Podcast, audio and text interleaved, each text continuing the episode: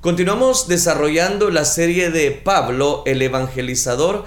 Hemos dado inicio, continuidad a estos capítulos mencionados en el libro de los Hechos de los Apóstoles y en esta oportunidad vamos a iniciar el capítulo número 23. Recuerde que Pablo ha sido llevado frente a las autoridades, muchas personas hicieron un gran alboroto. El alboroto consistía en que Pablo no era una persona, según ellos, no era un judeoizante, no era un judío que practicaba la ley mosaica. Y eso era uno de los argumentos principales como para llevar a aquel eh, personaje ante el concilio de aquella época.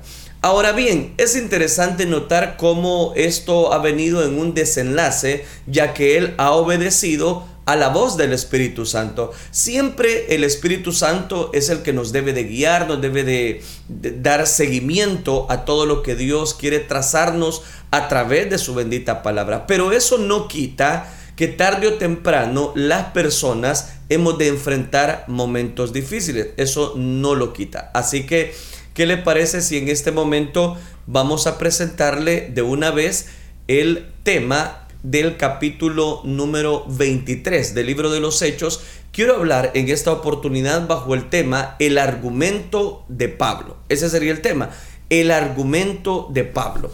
Hay detalles interesantes que quisiera mencionarles y antes de leer el capítulo número 23, versículo número 1, quiero decirles dos elementos más. El primero de ellos es de que Pablo ha dado seguimiento en su autodefensa. La defensa que Pablo está haciendo la empezamos a analizar, recuerde, el día de ayer, y donde en el capítulo número 22 presentábamos detalles en los cuales Pablo daba continuidad a esos elementos importantes. Ahora, Hechos capítulo número 23, versículo número 1, dice la palabra de Dios. Entonces Pablo, mirando fijamente al concilio, dijo, varones hermanos, yo con toda buena conciencia he vivido delante de Dios hasta el día de hoy. Cito una vez más este versículo porque es clave. Entonces Pablo, mirando fijamente al concilio, dijo, varones hermanos, yo con toda buena conciencia he vivido delante de Dios hasta el día de hoy. ¿De qué nos habla? Después de haber sido apresado, Pablo debía comparecer ante el concilio de aquellas autoridades, entre ellos algunos ancianos, no de edad, sino que de, eh, de, respeto, de posición. Pablo, en este momento que va a comparecer, se podría decir que, este personaje se sentía complacido de poder abogar por su causa ante los que conocían la ley. Es decir, que si Pablo decía ser un personaje que practicaba la ley y estas personas eran practicantes de la ley, uno bien puede decir, ah, entonces van a comprender el por qué Pablo ahora está tocando estas palabras y está siendo certero en su defensa. Pues siendo las personas, aquellas personas religiosas, podrían comprender mejor muchos de los argumentos que Pablo va a poner. Sin embargo, a Pablo le guardaba una enorme sorpresa y de eso quiero hablarle. Una enorme sorpresa, pues aquellos judíos donde él va a presentar su autodefensa y que están en el concilio, si bien eran conocedores de la ley, no vivían de acuerdo a sus exigencias. A partir de este momento, Pablo se daría cuenta que abogar por su causa ante tales personas definitivamente no valía la pena. La hipocresía de los judíos era tal que los cegaba. La hipocresía de aquellas personas era tal que estaban dispuestos hasta matar a Pablo. La hipocresía de muchas personas es bajo una ceguera, una ceguera que no hace pensar con claridad. Y eso es lo que vamos a ver en este capítulo 23, versículos del 1 al 5. No debe extrañarnos entonces que más adelante, siempre en este capítulo 23, la hipocresía de los judíos era tal que no solamente los cegaba, no debe extrañarnos tampoco que aquellas personas se sorprendieran, sino que Pablo tuviese que apelar para ser juzgado directamente por el emperador César. Él sabía que su causa sería juzgada más justamente por un pagano que por estos religiosos judíos. ¿Por qué razón? Porque no vivían de acuerdo a lo que enseñaban. Por eso, dice el versículo número uno, en esta conciencia, porque aquí vemos una conciencia de Pablo, mirando fijamente al concilio, les dijo, varones hermanos, yo con toda buena conciencia he vivido delante del Dios hasta el día de hoy. Pablo miró a todos los de la Junta Suprema y les digo, les dijo, amigos israelitas, se está identificando. Yo tengo la conciencia tranquila porque hasta ahora he obedecido a Dios en todo. Eso es lo que les estaba diciendo. Pablo se enfrentó al concilio, al Sanedrín judío con estas palabras. Pablo les deja ver que en toda su vida religiosamente nunca había actuado con una mala conciencia. Al contrario, a todos él los llama hermanos. A pesar, recuerde, que le habían pegado, lo habían arrastrado hasta el concilio. Para Pablo todos eran iguales. La conciencia que el apóstol Pablo tenía era buena y su conducta ante aquellas personas realmente era ejemplar. Conciencia es el conocimiento que posee un ser humano de su propia existencia, de cómo actúa, de cómo está. Lo más importante en la vida es tener una conciencia limpia. ¿Y a qué me refiero cuando digo una conciencia limpia? Que no tenga nada de qué acusarnos. Es tener una conciencia aprobada que nos pueda defender. Por eso es que ahora Pablo en su, en su defensa dice, hermanos míos, hermanos amados, les está mostrando un respeto. La conciencia puede ser nuestro fiscal acusándonos o puede ser nuestro defensor absorbiéndonos. ¿Por qué digo esto? Porque hay personas que su conciencia no les deja tranquilos y no viven en paz, no viven bajo una seguridad de que ellos puedan estar actuando en una genuina fe, no en un, eh, eh, en un paradigma religioso. Vivir un testimonio es más importante que hablar sobre un testimonio. No es que tenga un testimonio que dar, sino que yo soy un testimonio viviente para las personas porque Dios ha transformado mi vida, porque Dios cambia al más vil pecador. Eso es lo que acá estamos viendo en este capítulo número uno, que cuando aquel se está presentando, les está diciendo, varones hermanos, yo me he conducido legítimamente. El verdadero testimonio habla, habla de la nueva vida que Cristo ha hecho renacer en las personas. La nueva vida habla de lo que Dios ha hecho en nuestro corazón. Por eso es que yo le menciono que cuán importante es que la mejor predicación que usted y yo podamos dar es con nuestro testimonio, son nuestros hechos. Aquella antigua vida de desobediencia que teníamos, ya no la vivimos más una predicación sin el énfasis de la persona en Jesucristo es filosofía y no es teología, es especulación humana y no es revelación divina. Y lo que las personas necesitan es revelación divina a través de nuestros hechos. Pero vaya, quiero destacar un primer detalle de cuatro en esta primera temática. El primero, vemos la sencillez con la cual Pablo está presentando su defensa. Cuando Pablo resulta que se le da la oportunidad de iniciar, de responder ante aquella defensa, él los trata como varones hermanos, como personas. Ya con toda buena conciencia he vivido delante de Dios hasta el día de hoy. Pablo tenía una conciencia tranquila.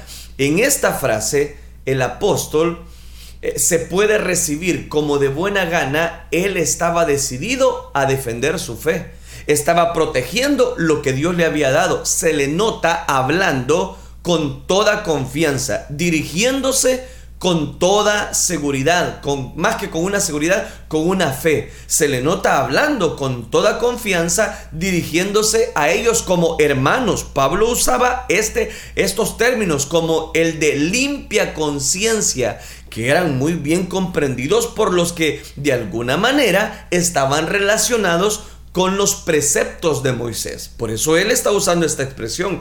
En resumen, se deja ver que Pablo estaba dispuesto a dar razón de su fe a la espera de que los miembros del concilio comprendieran sus razones. Pero qué lejos estaba Pablo de comprender lo que le esperaba, porque aquellas personas no estaban dispuestas a negociar, aquellas personas estaban dispuestos a aprender a Pablo, a seguir bajo un dictamen, y si usted me lo permite, un dictamen religioso. Es que está comprobado, comprobado que la religión no cambia a las personas. Dice Hechos capítulo 23, versículo 2. El sumo sacerdote Ananías ordenó entonces a los que estaban junto a él que le golpeasen en la boca. Oiga, ¿y por qué? Si él los está, los está tratando como hermanos, con mucho respeto. Pero mire ahora, el sumo sacerdote manda a que lo golpeasen en la boca. Hechos capítulo 23, versículo 2. Las palabras de Pablo molestaron al sumo sacerdote Ananías. Josefo, un historiador, describe eh, los 12 años de sumo sacerdocio como años de avaricia, glotonería y de mucha crueldad. Crueldad de este personaje que ahora manda a golpear la boca de Pablo. En el año 58 fue a Cesarea para acusar a Pablo y eso lo encontramos en el siguiente capítulo del libro de los Hechos, capítulo 24, versículos del 1 al 9 fue, mandó a acusar a Pablo ante el procurador Félix. Fue asesinado, recuerde eso, por algunos sicarios, eh, sicarios de los judíos, debido a su amistad con aquellos romanos. El que quiero destacar en este, en este segundo elemento de este versículo 2 del capítulo 23. El sumo sacerdote Ananías veía el cristianismo como una secta alejada del judaísmo. Pablo de Tarso no se dio cuenta de la investidura del sumo sacerdote que Ananías tenía, por lo que él le dijo, buena conciencia, Ananías ordenó que le pegaran en la boca. Le explico este, este versículo número 2. A lo que yo le llamo la intolerancia. La intolerancia que lleva consigo religiosa. Cuando Pablo dio testimonio de su limpia conciencia, el sumo sacerdote Ananías ordenó que le golpeasen en la boca. Tal era la respuesta que los judíos podían dar a las razones de Pablo. Era muy claro que el concilio estaba muy prejuiciado con respecto al apóstol. Antes de juzgarlo, ya lo habían condenado.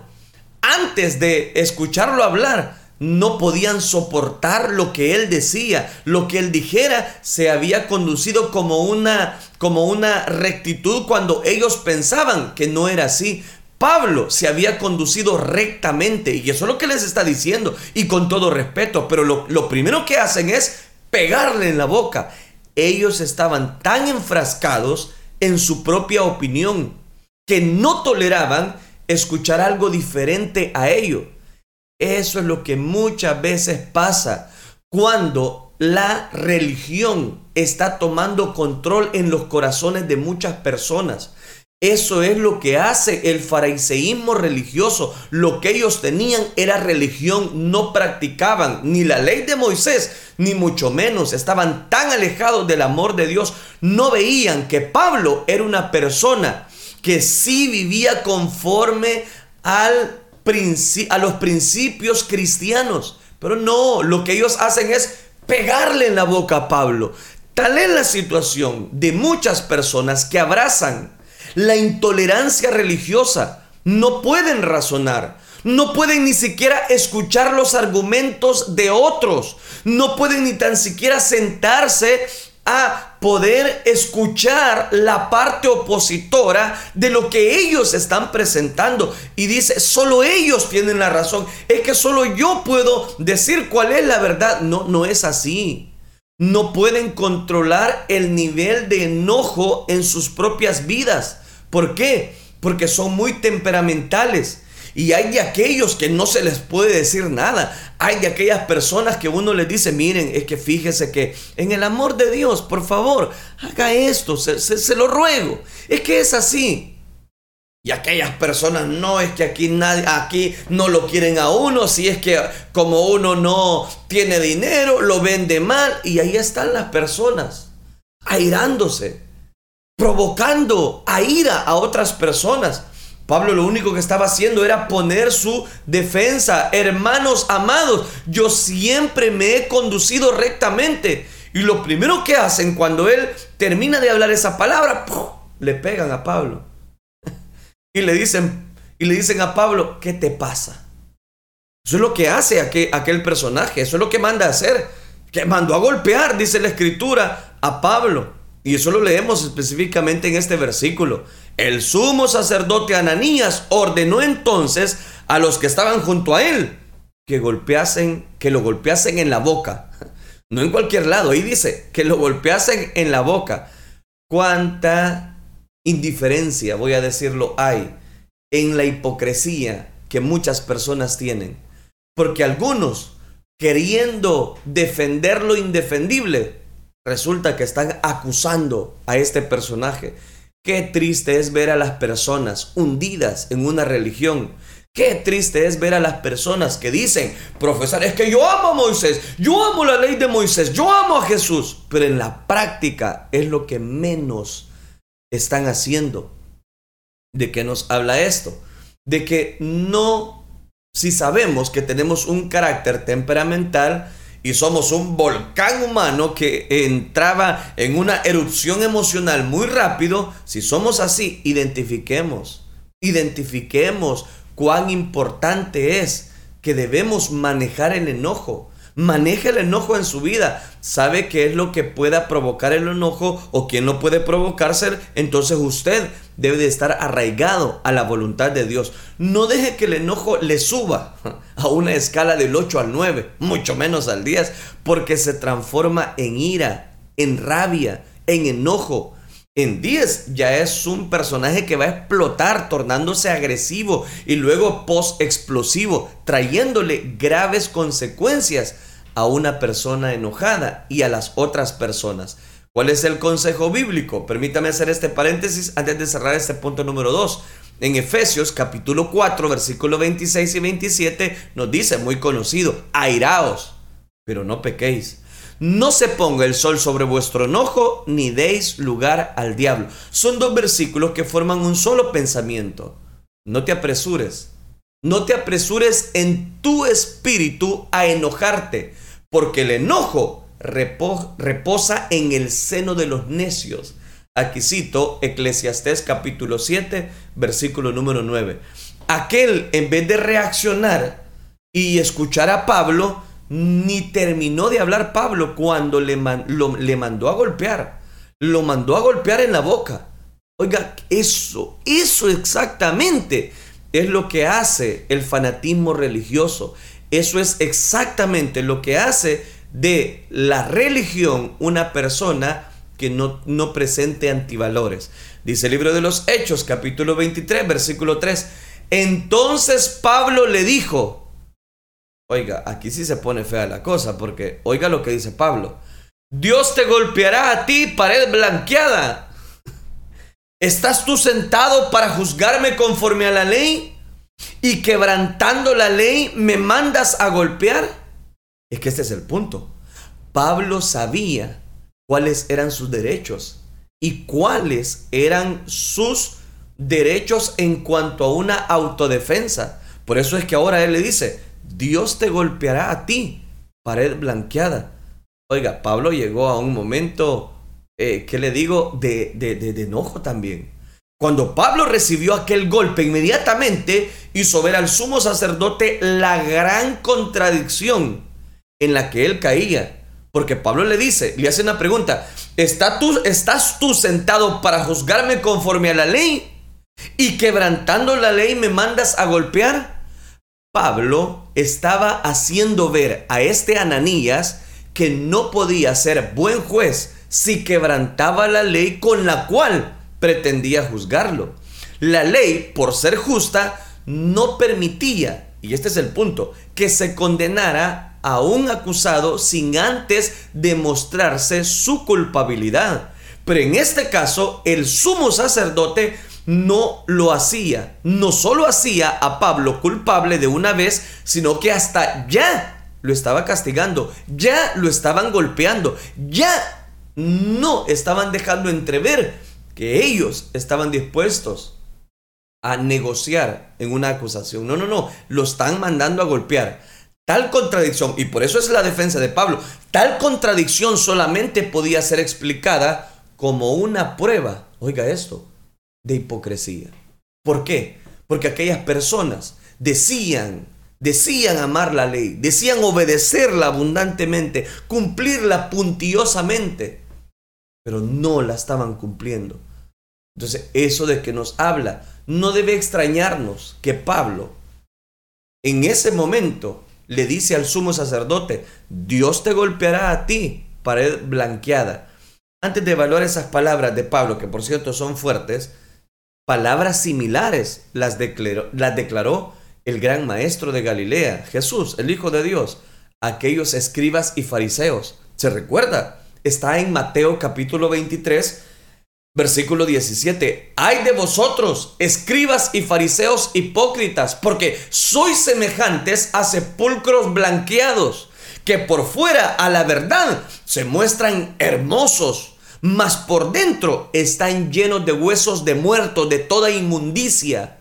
Mateo capítulo 23, versículo 27. Es casi lo mismo. Acá Pablo con tono fuerte le está, le está diciendo, Dios te golpeará a ti pared blanqueada. Es lo que el Señor también les dijo. Ay de ustedes, escribas y fariseos, que guardan sus vestiduras, guardan, pero no cumplen ninguna de las cosas que la ley de Moisés mandó que hicieran. El tono de voz Paulino fue fuerte, fue muy confrontador contra aquel sumo sacerdote Ananías. A este lo que está haciendo es señalando que en vez de utilizar correctamente la ley, quebrantaba al mandarlo a golpear. Por eso es muy importante, oiga esto, conocer las leyes de un país, conocer nuestros derechos, conocer todo lo que la vida nos presenta. Acá Pablo nos da una gran lección, porque en ese momento él está defendiéndose con los mismos derechos y aprobaciones que la ley romana daba. Entonces, aquel por eso le dice, Dios te golpeará a ti. Y el punto es este, le dice, que tú no estás actuando correctamente a la ley. ¿Por qué? Porque estás quebrantándola. Porque yo no puedo eh, no puedo ser mandado a golpear, ni mucho menos a enjuiciar, sin antes no presentar una defensa. Apenas había iniciado el proceso judicial y ya estaba maltratándolo, acusándolo y, y pegándole. A Pablo le imputaron los asistentes del sumo sacerdote al sumo sacerdote de Dios injurias. Y eso es lo que encontramos bajo esa pregunta en el versículo número 4 específicamente.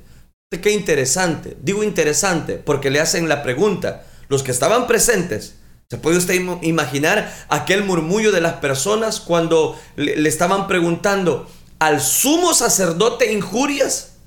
Si aquellas personas antes lo habían arrastrado, antes lo habían golpeado, ahora que Pablo decía, Dios te golpeará a ti, pared blanqueada. Yo me imagino que aquellas personas, su rostro cambió, empezaron a ponerse rojos, furiosos, enojados y empezaron a no me imagino más cosas, pero eh, aquellas personas estaban muy furiosas y le dicen al sumo sacerdote de Dios, le dice, injurias al gran sumo sacerdote al cual le debemos respeto, ahora tú lo mandas a injuriar. Oigan, aquella, aquella conversación ya no era una autodefensa, mucho menos un juicio, era un pleito. ¿Por qué razón? Deme tiempo. Cuando el concilio escuchó la forma en que Pablo había desenmascarado al sumo sacerdote, le dijeron, oiga, Pablo, a nuestro sacerdote puesto por Dios vas a injuriar. Con esta expresión, los ancianos, porque recuerde que está presentando su, defensa ante los ancianos, ante el concilio, querían hacer sentir mal a Pablo por haber respondido fuertemente a Ananías, por haber respondido muy fuertemente a este personaje, ahora ellos le hacen la pregunta, pero la situación no termina ahí. Pablo les contesta en el versículo 5. Pablo dijo, no sabía, hermanos, que era el sumo sacerdote, pues escrito está, no maldecirás a un príncipe de tu pueblo. Deme tiempo, porque aquí hay detalles interesantes en este versículo. ¿Por qué razón? En primer lugar, con esta expresión fuerte eh, que Pablo estaba declarando, aquellos le hacen la pregunta. Pero ahora viene la respuesta de Pablo.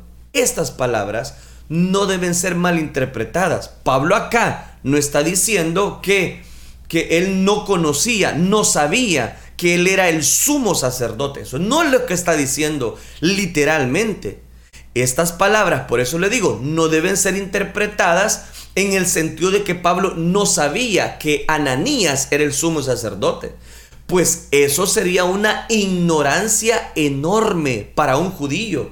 Es como no saber, por ejemplo, quién es el presidente de nuestro país o quién es el presidente de Estados Unidos. Eh, eh, no, no, no, no concebía. Es como no saber.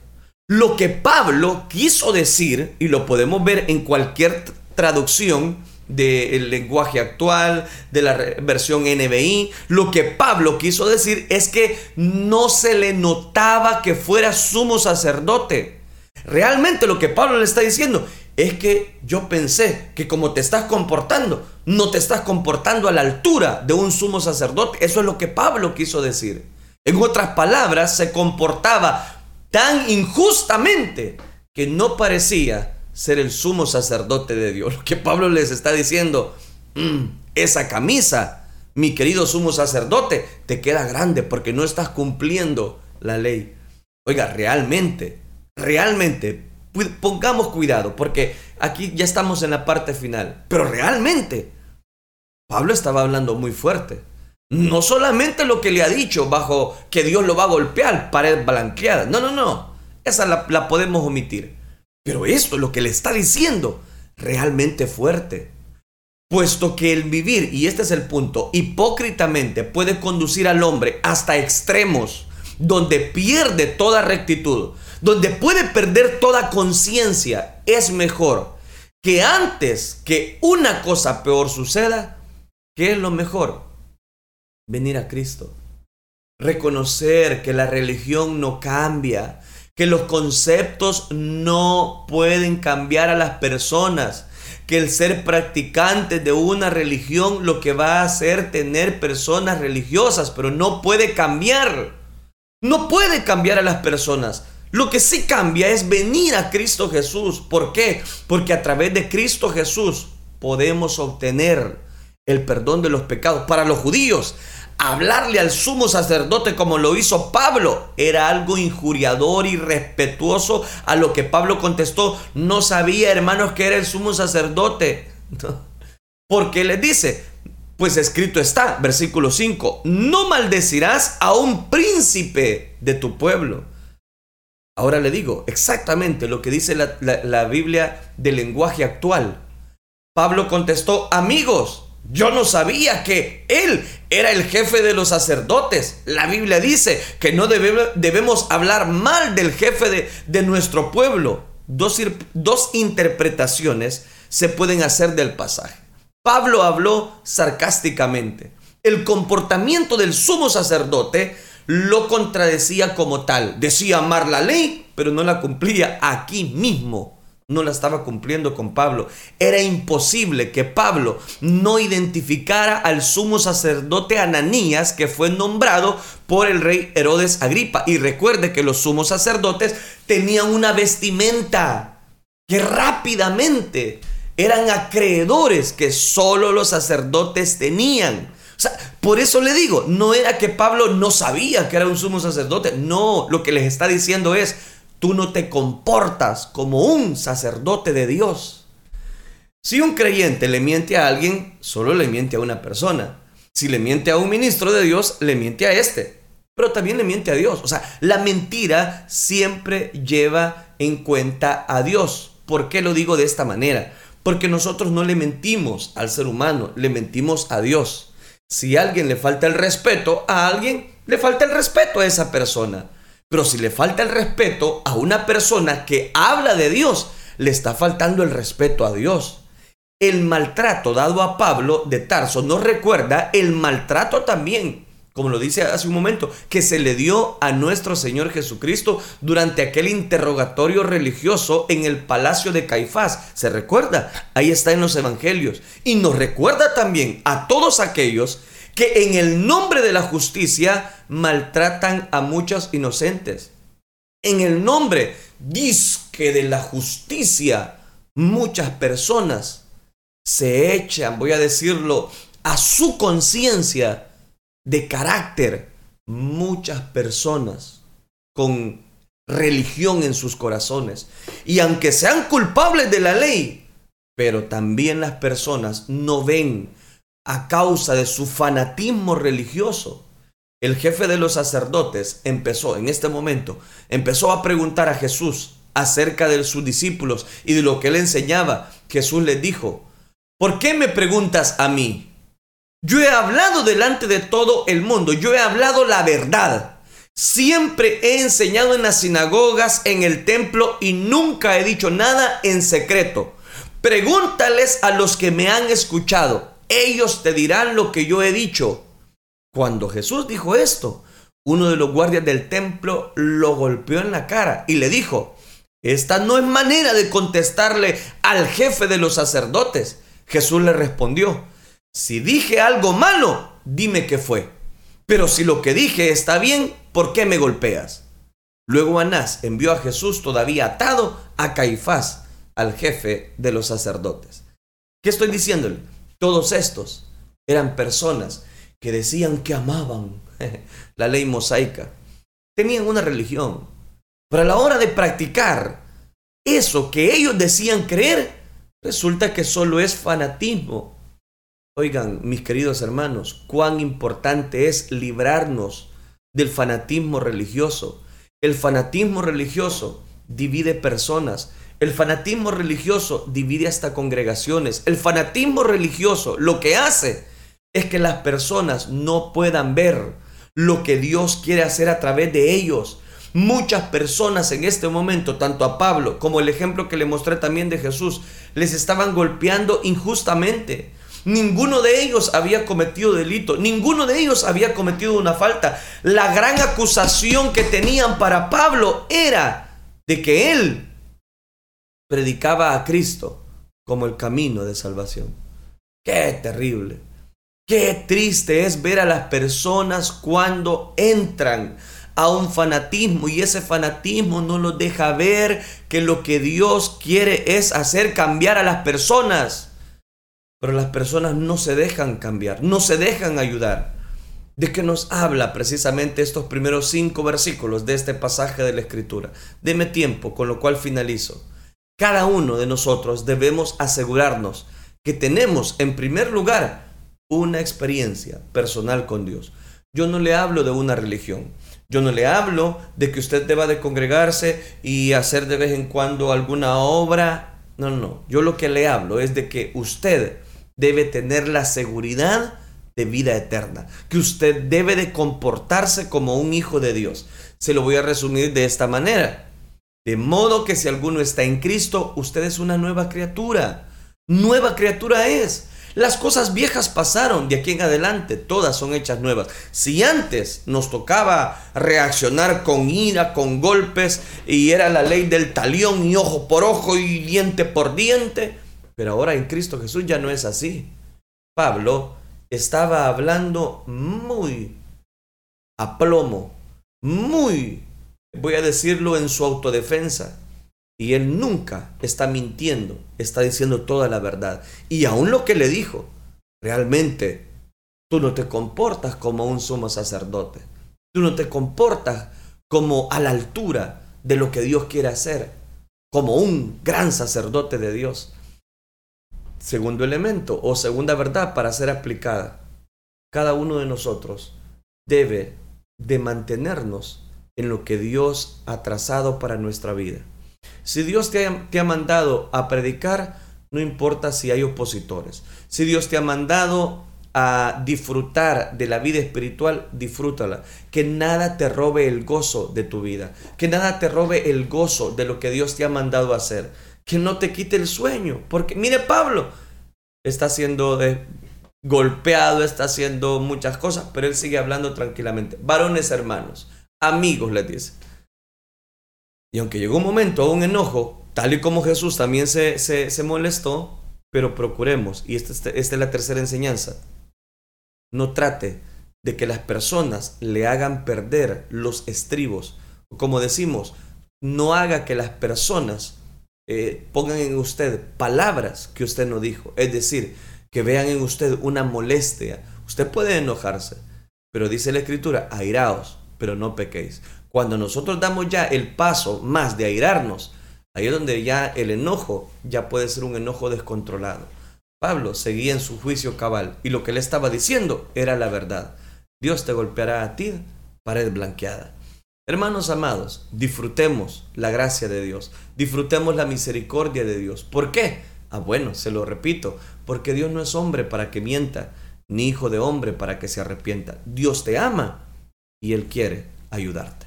Oremos entonces, oremos para que Dios nos nos libre del fanatismo religioso. Oremos, Padre nuestro que estás en los cielos. Señor, gracias te damos, porque tú has sido bueno con nosotros.